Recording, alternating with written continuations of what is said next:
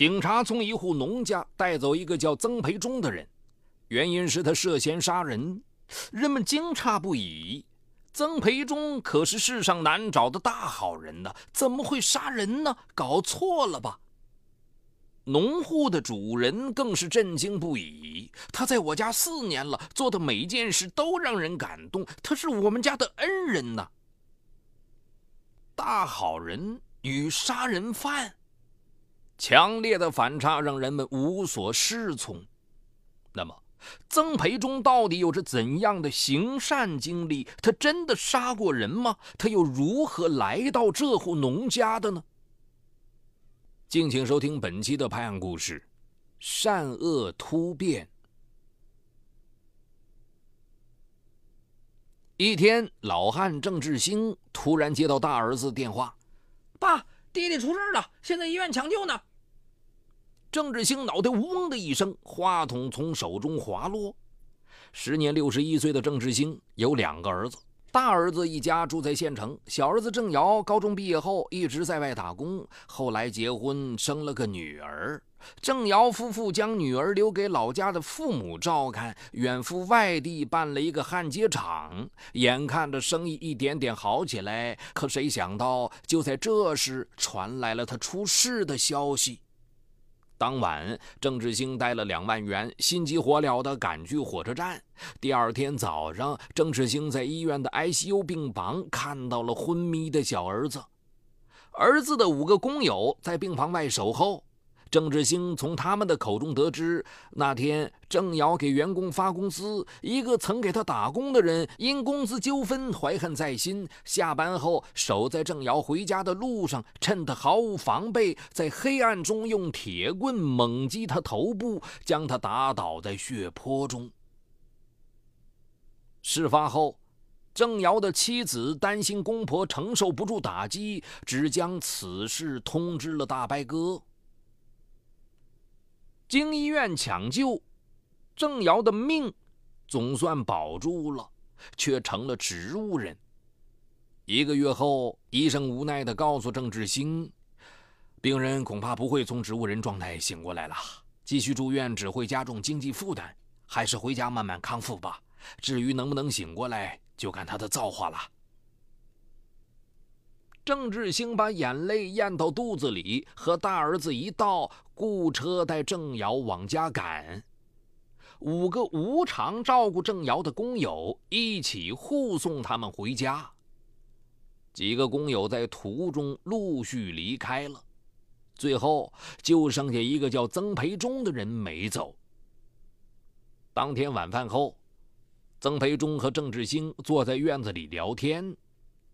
曾培忠说：“我们称呼郑瑶为老大，他是好人，对我很好。我跟他干了四年，我俩早已成了好兄弟。”郑志兴由衷地说：“我看出来了，别人都走了，你还没走，你们兄弟感情深呐。不过他的病一时半会儿好不了，我们不能耽误你的事情。明天你也走吧。”曾培忠说。我和郑瑶曾有过约定，同甘共苦。现在他倒下了，我怎么能走呢？我要想办法让他醒过来。说我不走了，我留下来照顾他吧。郑志兴愣住了，半晌才说：“呃，我家的情况你也看到了，呃，现在已经欠了一屁股的债，我掏不出户里的钱给你了。”郑志兴还没说完，曾培忠就接过话头：“叔啊。”别谈什么钱，要是提钱，老大还欠我七万多块钱工钱呢。那七万多我不要了，我要好好照顾老大，让他好起来。听到这儿，郑志兴老泪纵横。哎呀，我们遇到恩人了，这是我们家哪辈子修来的福分呀！就这样，曾培忠留在了郑家，担负起照顾郑瑶的重任。郑瑶被抬回家时，没有任何意识，全身一动不能动，吃喝拉撒全凭曾培忠照料。一日三餐，曾培忠会将主食、青菜、鱼肉等用搅拌机捣烂，然后用纱布缠上钢勺，将郑瑶的嘴撬开，一点一点往里喂，餐后他会用手掌在郑瑶全身拍打一遍，以防止肌肉萎缩。对于郑瑶的大小便，他也随时收拾得干干净净。一天深夜，郑志兴被尿憋醒，刚要出门方便，突然听到对面儿子跟曾培忠睡觉的房间有动静。他蹑手蹑脚走过去，从门缝看到曾培忠正用力搬动儿子的身体，给他翻身。只见他费了好半天的力气，才将儿子的身体从外侧翻到里侧。随后，曾培忠没有继续睡觉，而是将自己的枕头和被子从原来的里侧换到外侧的位置，这才关灯躺下。回到床上的郑志兴，怎么也无法入睡。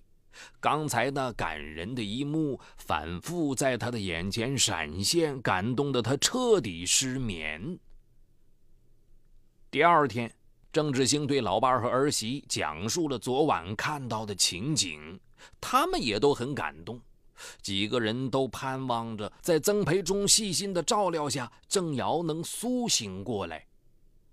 可让他们失望的是。快半年了，郑瑶除了眼睛可以睁开，没有其他任何反应。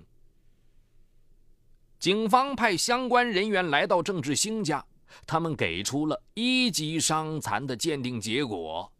遗憾的是，尽管那个凶手被当场抓获，并且依照伤残鉴定结果判处其有期徒刑十年，但郑瑶并没有得到分文赔偿。一晃。春节临近了，郑志兴不由内心纠结。他觉得应该让曾培忠回家跟亲人团聚，但又担心他一旦回家就再也不回来了。眼看春节就要到了，曾培忠还是没提回家的话茬郑志兴忍不住问：“呃，这年你回家去过不？”曾培忠说：“说。”我怕自己这一走，心思就散了，不愿回来了。我是离婚的，家里也没有啥人了，干脆就在你们这里过年。只要老大没康复，我就不离开这里。听曾培忠这么一说，郑志兴在感动的同时，悬着的心才算安稳了。时间又过去了半年，郑瑶还是没有任何的起色。七月中旬。郑瑶的妻子扔下女儿，悄无声息地离家出走了。唯有曾培忠没有灰心，相反，他更加努力。每天晚上，曾培忠都要给郑瑶弄到轮椅上，将她绑成坐姿，然后给她泡脚。一年三百六十五天，从没间断过。一天晚上。曾培忠在给郑瑶泡脚时，发现郑瑶右脚的大拇指在水盆中突然上翘一下。惊喜之余，曾培忠决定再试试。他拿过一个装有热水的水杯，直接往郑瑶的脚踝上倒过去。没想到，郑瑶的右腿突然弹了起来，嘴里还啊了一声，说：“婶儿，你们快看，老大有知觉了，他知道冷热了。”郑志兴和老伴儿匆匆跑过来。曾培忠再次给他们演示，郑瑶的脚遇到热水确实有反应了，甚至知道躲开热水。此时此景让三人喜极而泣。接下来，曾培忠对郑瑶一边继续精心护理，一边努力开发智力。他经常盯着郑瑶的脸，认真地和她唠嗑。一次，他对郑瑶说：“你媳妇走了，你快点好起来，快点能走路。”去将你媳妇找回来。也许是触到了郑瑶的疼处，他的嘴里冒出了两个字：“啊，啊。”曾培忠简直不敢相信，郑瑶居然能懂他的意思，能简单的说话了。曾培忠用了将近两年的时间。将植物人老板照顾得妥妥帖帖，不但让他苏醒过来，而且让他开口说话。曾培忠的下一个目标是想办法让郑瑶下地走路。初春，天气刚刚变暖，曾培忠就用轮椅将郑瑶推到小院儿，让他扶着铁栏杆站着。开始只能站立几秒钟，随着锻炼次数的增加，郑瑶能站立的时间也逐渐变长，最终一次可以站上半小时。曾培忠开始尝试让他抬脚走路，可郑瑶说什么也迈不出第一步。情急之下，曾培忠站在郑瑶的身后，将自己的右脚伸进他的右脚底部，待他站稳后，用力将自己的右脚向前迈动。可由于脚面上拖的是近两百斤的重量，曾培忠的脚仅仅挪动了一点点。同样的，他又将自己的左脚插进郑瑶的左脚底，用自己的力量拖着郑瑶的左脚迈进一步。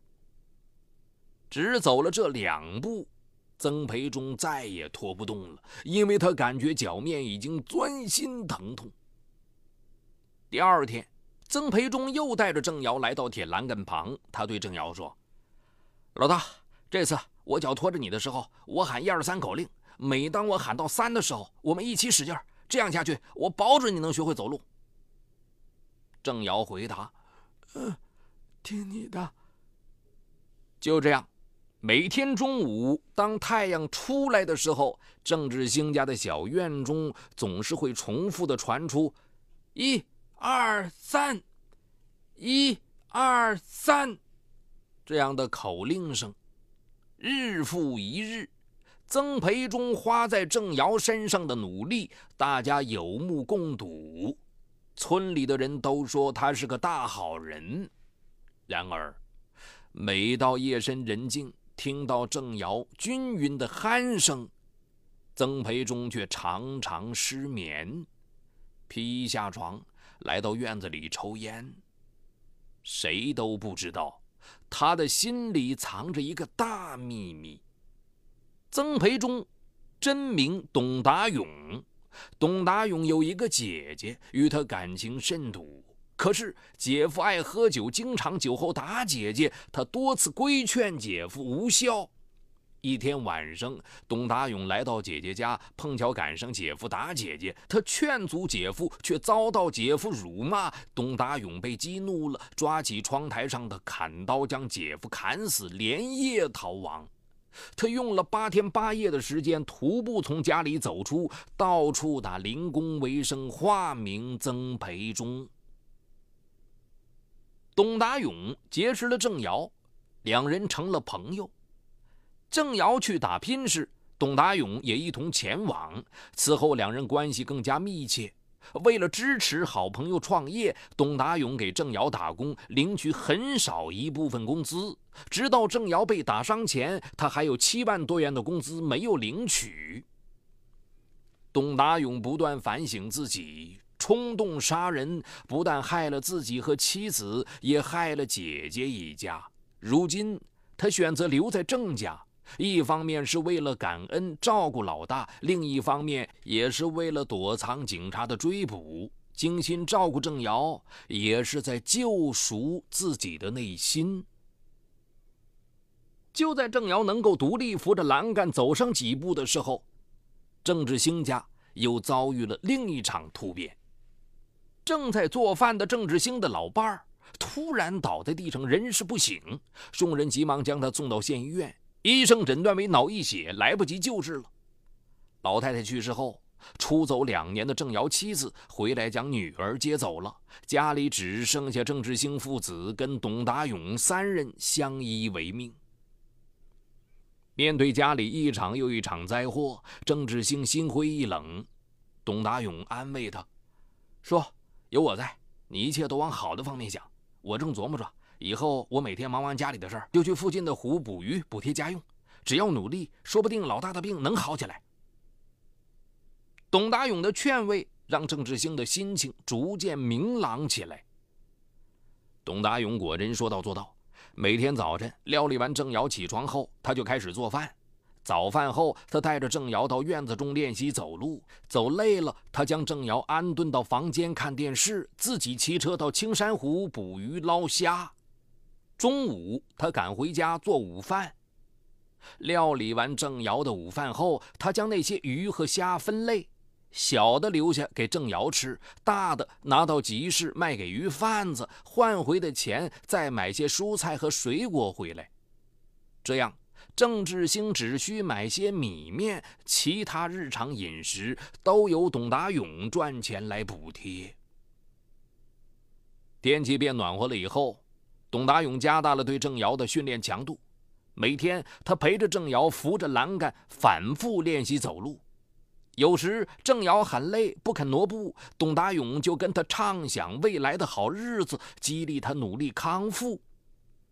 说来也怪，当郑瑶耍赖不肯锻炼的时候，郑志兴咋说都不管用，严重时气得踢他，他仍旧一动不动。可是董达勇过来一劝，他就心甘情愿地迈步了。到最后，他扶着栏杆在院中每天能走八个来回。就在郑志兴对未来充满期待的时候，一件事情打破了他们宁静的生活。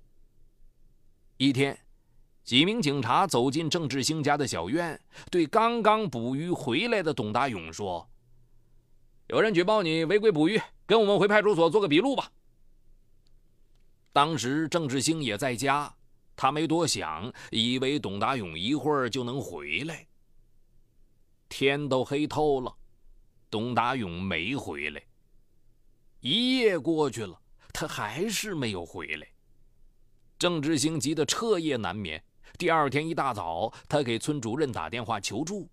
主任呐，警察说我们家的曾培忠违规捕鱼，带到派出所做笔录去了。你帮我问问他什么时候能回来呀？如果真的违规了，我宁可掏钱呢，掏罚款。村主任答应帮忙去问。中午时分，村主任打来电话说：“老郑啊，别等他了，他有人命官司。”郑志兴根本没反应过来，惊讶地说：“你说啥？”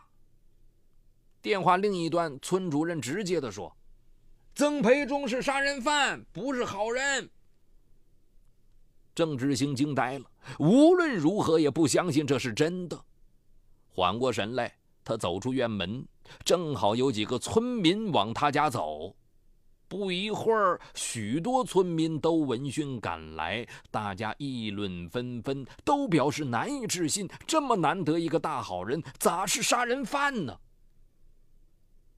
两天后，郑志兴得知，派出所的警察在听说他家有个无偿奉献的外来人口后，一直关注着这个人。通过侦查，发现此人有很多疑点，于是趁他刚捕鱼回来的机会，借口有人举报，将其带走。很快，董达勇交代了他杀害姐夫的犯罪事实。向警察如实叙述完当年的罪行后，董达勇终于如释重负。其实这些年来，我没有过过一天踏实日子。遇到郑瑶这个好人之后，我很受触动，几次想自首，却没有勇气。后来到他家照顾他，我有一种赎罪的感觉。我当年做了错事，现在就应该做好事赎罪。在郑家生活的几年，我特别想家，想老婆孩子，想我妈，很想去看看他们。可是又一想，我要是走了，郑瑶怎么办？所以就这样慢慢拖了下来。你们抓住我，我也解脱了。自己犯下的错误就要承担。